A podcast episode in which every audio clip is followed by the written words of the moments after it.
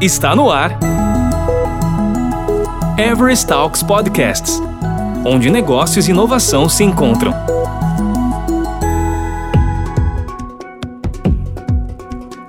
Uso dos assistentes virtuais no setor de saúde traz benefícios cada vez mais importantes para pacientes, familiares e empresas do segmento. É o tema deste podcast conduzido pelo Rodrigo Navarro, executivo de Digital Experience para o setor de saúde na Everest Brasil, e que também conta com a participação de Jair Silva Júnior, Head de Virtual Agent na Everest, e com Jonathan Ferreira, líder de projetos Digital Experience na Everest no setor da saúde.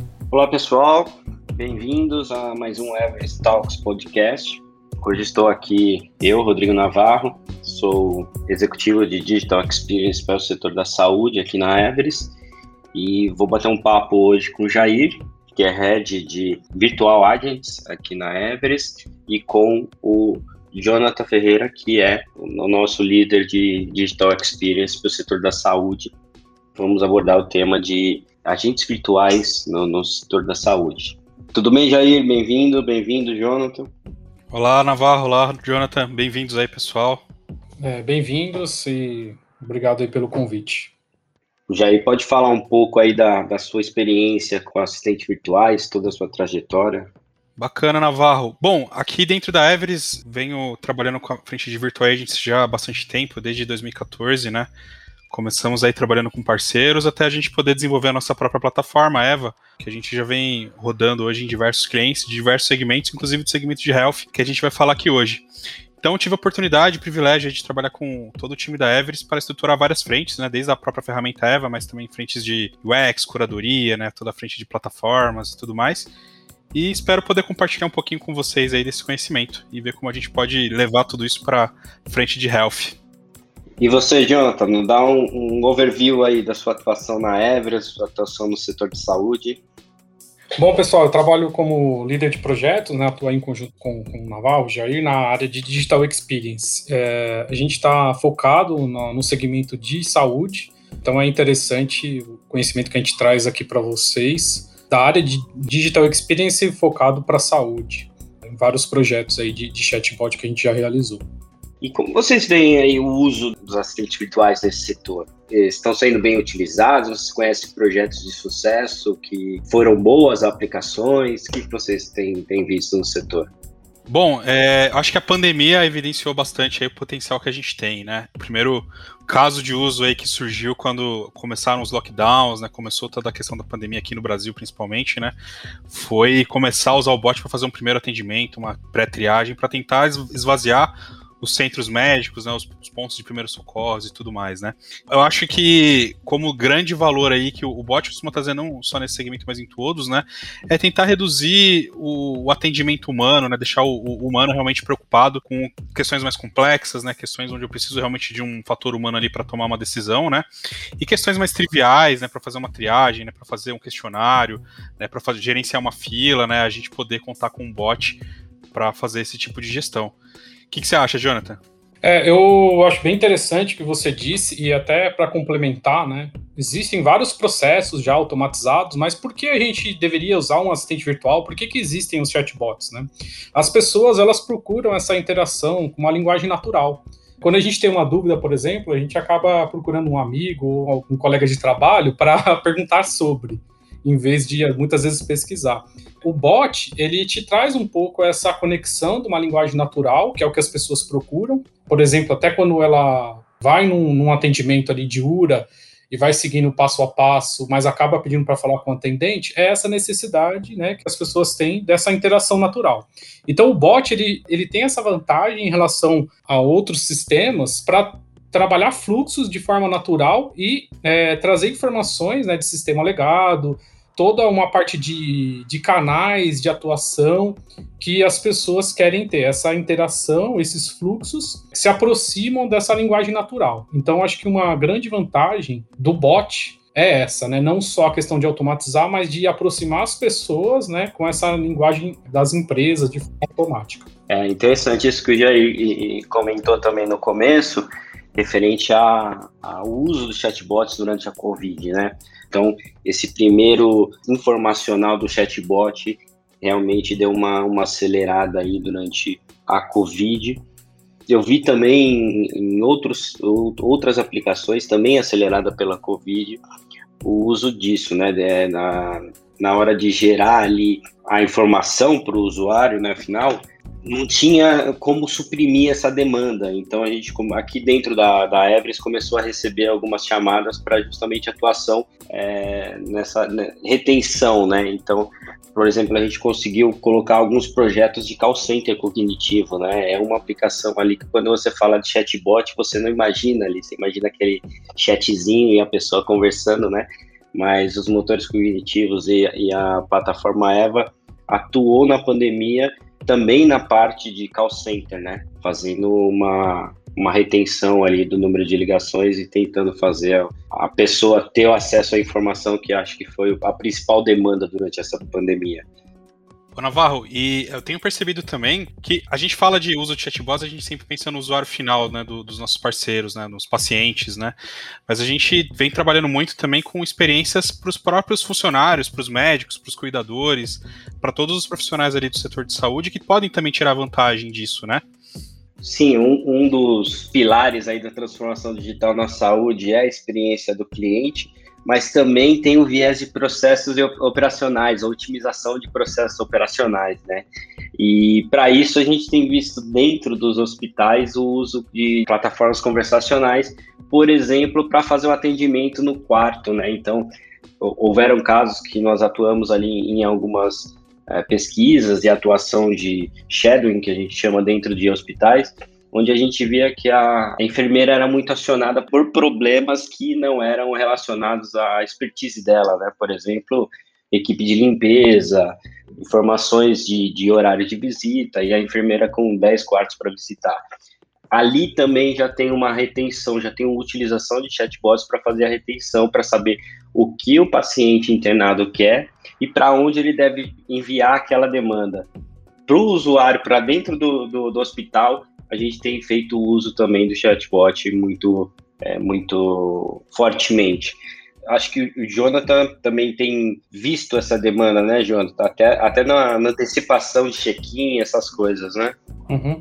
É, essa otimização das horas dos profissionais de saúde é bem importante, porque você tira ali uma, um tempo gasto que o, o bot, né, esse processo do bot, dos fluxos, eles, ele consegue resolver. E aí você otimiza essas horas e os profissionais podem atuar de outras formas, né?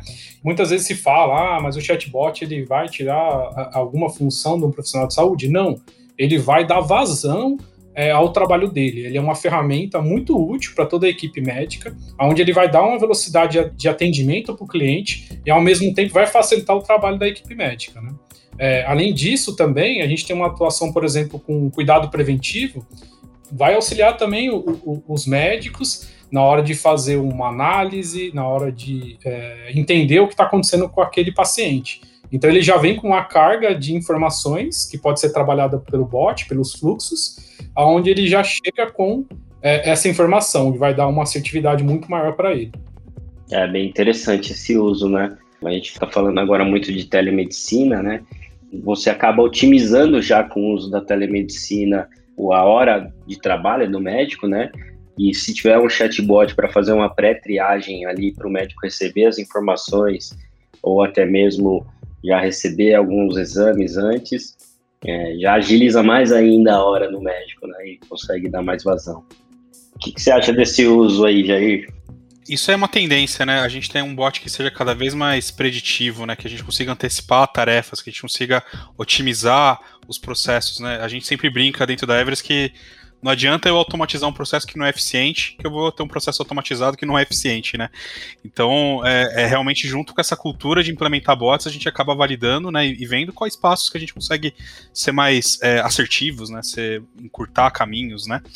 E, e, muito disso vem também quando a gente olha numa régua aqui de, de, de vendas, né? Pensando num, num, num consultório, num hospital, num laboratório que tem uma lista de pacientes que tem de repente um check-up que não está em dia, que tem um exame pendente para fazer para voltar para um retorno e tudo mais, né? A gente consegue plugar ferramentas que fazem essa gestão dessa régua para usar o chatbot como um canal de comunicação para antecipar isso, né? Para não permitir que o cliente é, não esteja engajado, né, dentro do, da jornada dele, dentro da, da companhia de saúde.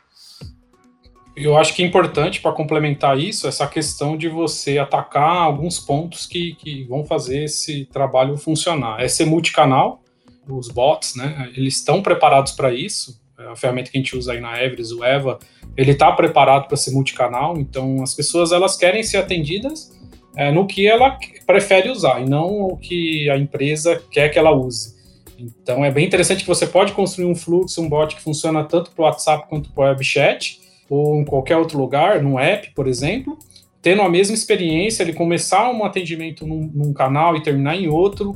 Então, acho que é uma das grandes vantagens, né, de você fazer com essas, que essas pessoas usem esses serviços, né. Essa linguagem natural que a gente já comentou, que também aproxima as pessoas desses sistemas e não só, por exemplo, ela cair num formulário onde ela vai preencher diversas informações, muitas vezes ela desiste, porque não é natural aquilo para ela. O natural é ela conversar com alguém a, os fluxos vão dar isso para as pessoas. E a velocidade de atendimento, né? Quem nunca achou ruim ficar esperando para receber uma segunda via de boleto. Então, acho que o, o Omnichannel, a linguagem natural e a velocidade que você dá no atendimento são ah, os principais fatores para o sucesso dos chatbots hoje.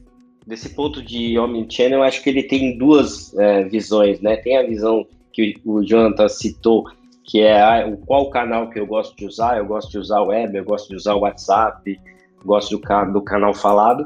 E também a gente, olhando para o lado das empresas, a gente consegue também fazer o direcionamento de canais, né? Porque olhando do lado da empresa, o canal da URA é o mais caro, né? Se a pessoa liga na URA e eu consigo mandar ela para terminar um atendimento via WhatsApp, eu estou economizando essa hora de atendimento no call center.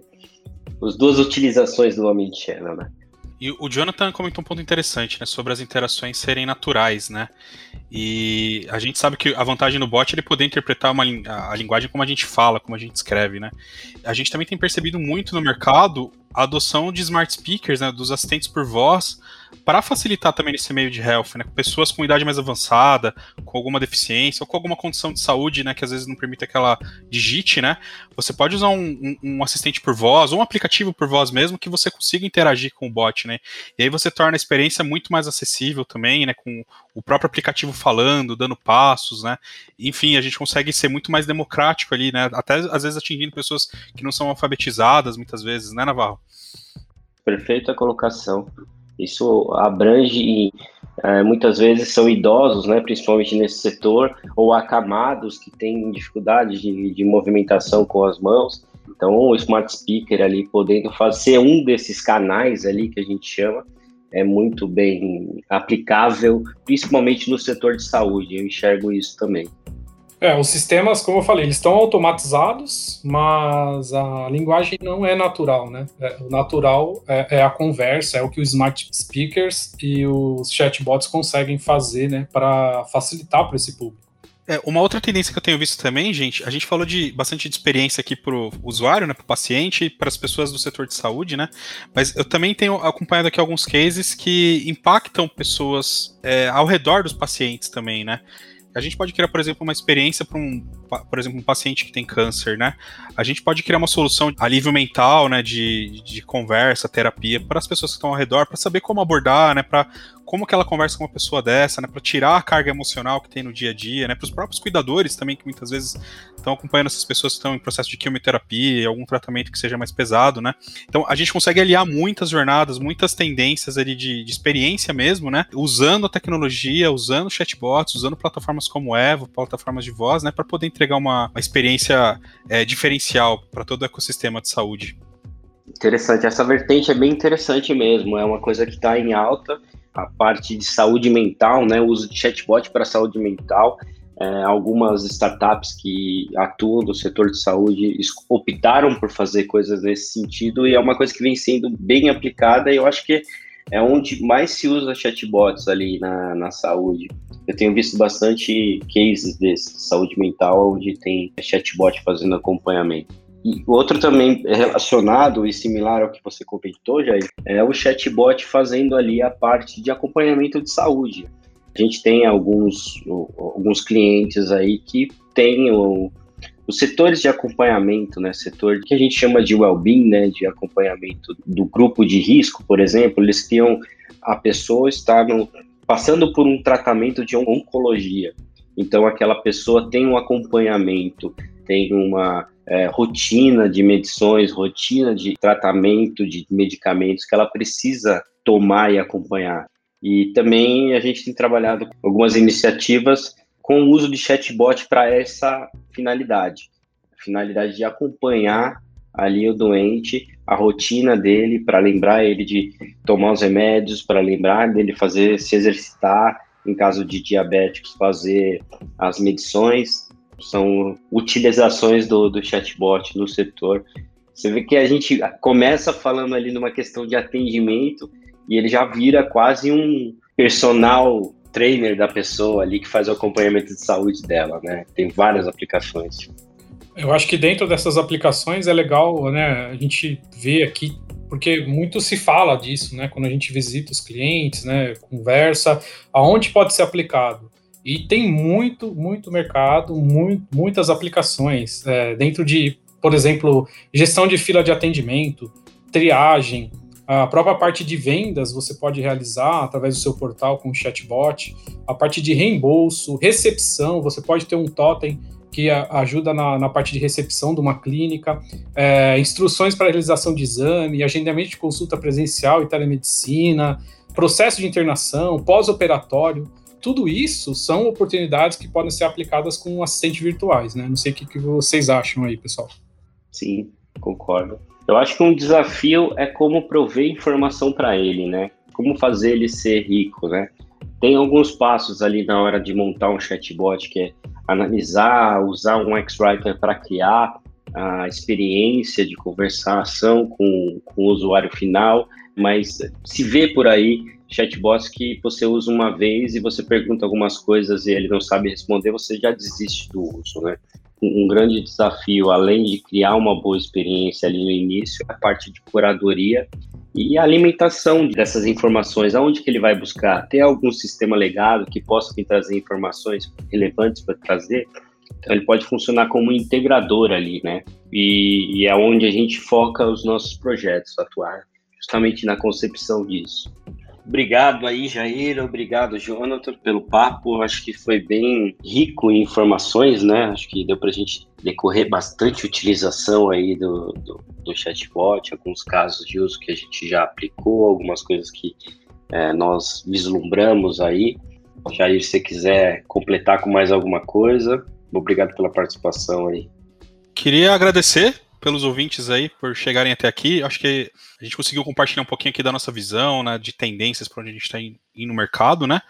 E claro, contem sempre com a nossa ajuda, nosso apoio aí para construir o caso de uso de vocês. Obrigado, pessoal. Obrigado pela oportunidade de estar aqui. A gente falar sobre um tema que é nosso aqui do dia a dia, né? Navarro e Jair, a gente trabalha aí todos os dias com esse tipo de projeto, então é muito legal passar essa, disseminar essa informação para que vocês possam ver casos de uso, como né, a melhor aplicação para assistentes virtuais. E pode procurar a gente aí no, no LinkedIn né, para tirar dúvidas ou alguma coisa que vocês queiram falar sobre possibilidades. Obrigado. Legal, gente. Obrigado por ouvir. Até a próxima. Você ouviu Everest Talks Podcasts, onde negócios e inovação se encontram. Toda semana tem novidades por aqui. Até lá!